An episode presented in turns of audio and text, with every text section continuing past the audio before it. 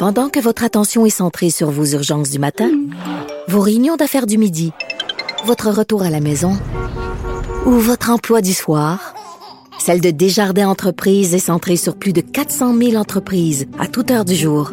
Grâce à notre connaissance des secteurs d'activité et à notre accompagnement spécialisé, nous aidons les entrepreneurs à relever chaque défi pour qu'ils puissent rester centrés sur ce qui compte, le développement de leur entreprise. Allons tout de suite parler à une maman.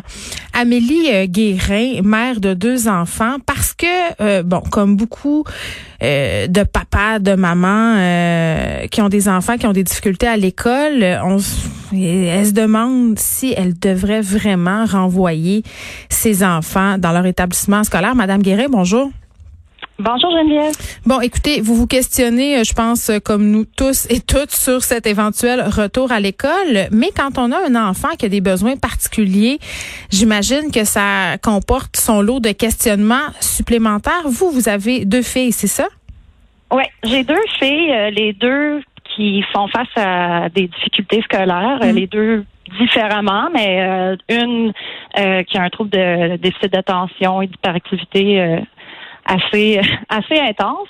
Et la plus jeune qui est qui a vraiment euh, qui a des, des, problèmes similaires, mais qui a aussi vraiment besoin d'accompagnement euh, un à un, si on veut, là, avec euh, elle, est plus jeune aussi, là, mais les le support qu'elle a à l'école, des orthopédagogues, de son professeur est très appréciée. Moi, j'ai pas la prétention d'être euh, une éducatrice spécialisée du tout. J'essaie d'aider comme je peux avec mes enfants en ce moment, mais en travaillant en temps plein, euh, en faisant une petite heure ici et là, je me rends compte aussi que euh, mes enfants ont vraiment besoin de quelqu'un à côté d'elles.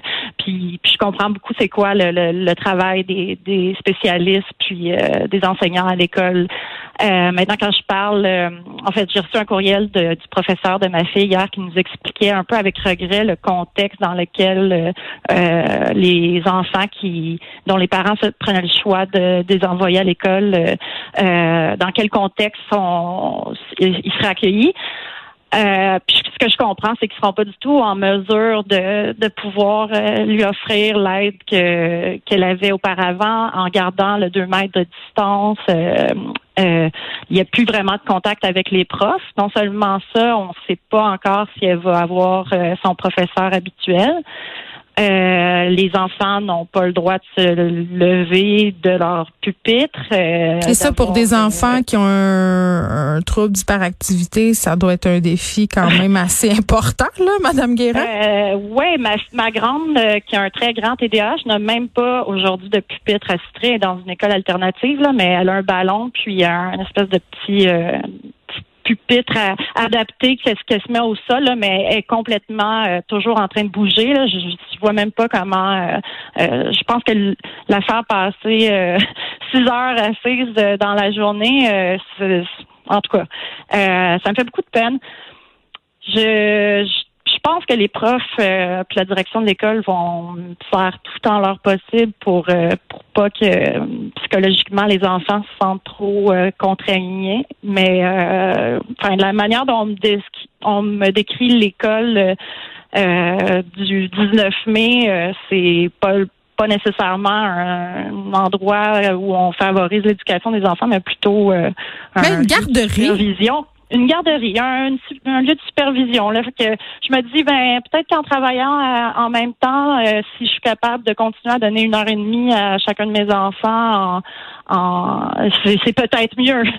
Bref, euh, c'est je, trouve que Ouais, Madame Guérin, avant d'avoir cet échange-là avec l'enseignant de vos filles, c'était quoi votre votre idée à ce moment-là, est-ce que vous étiez plus dans le camp de ceux qui renvoient à l'école ou, plus dans le camp de ceux qui ne renvoyaient pas? Ben, honnêtement, j'étais pas tout à fait en, je, je pas j'étais pas certaine d'avoir pris ma, ma décision. Hmm. Ceci dit, comme euh, moi et mon conjoint travaillent euh, à temps plein, déjà, je trouve que c'est pas l'idéal pour elles.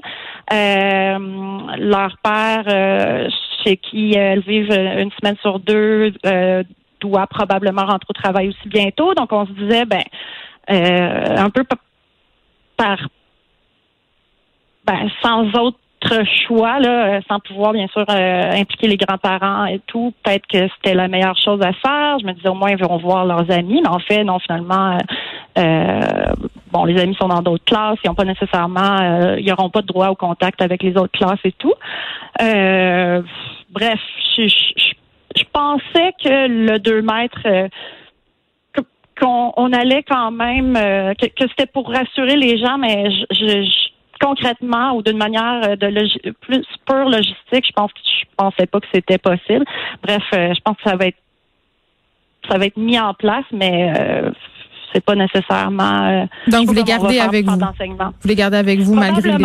Okay. je j'ai pas encore pris ma décision. Je les ai inscrites, puis je pense que le ministre a dit qu'on pourrait changer d'idée. Alors, euh, je les ai inscrites, puis euh, j'attends de voir euh, de j'attends de, de, comprendre un petit peu plus comment les ben, l'épidémie se passe puis Très bien. Voilà. Amélie Guérin, euh, maman de deux enfants, j'espère euh, que ça va aller bien pour vous, que vous pourrez prendre votre décision et l'accepter de façon sereine, être bien avec cette décision-là. Ouais, une bonne décision.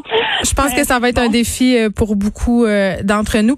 Mais écoutez, moi j'écoute Madame Guérin et quand même le psychoéducateur Denis Leclerc à qui on a parlé auparavant. Et c'est quand même quelque chose de se dire qu'on ouvre les écoles pour ces élèves-là, c'est-à-dire les élèves qui sont en difficulté, les élèves qui ont besoin d'un accompagnement plus spécialisé. Là. Elle l'a bien dit, cette maman-là, je ne suis pas éducatrice spécialisée, je ne suis pas orthopédagogue, je ne suis pas orthophoniste. Donc, évidemment, elle se sent pas outillée pour accompagner de façon, je parle au niveau scolaire, là, ces enfants et les accompagner dans leur plein potentiel.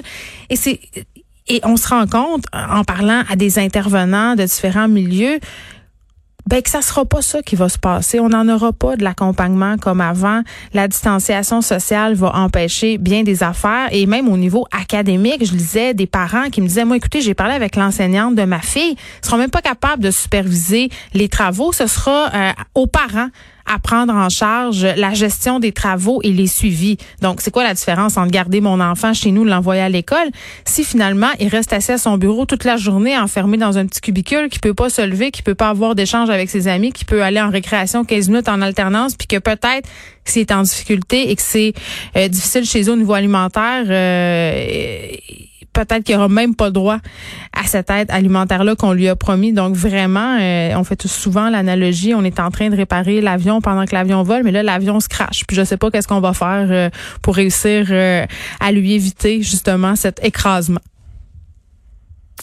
De 13 à 15, les effrontés. Cube Radio.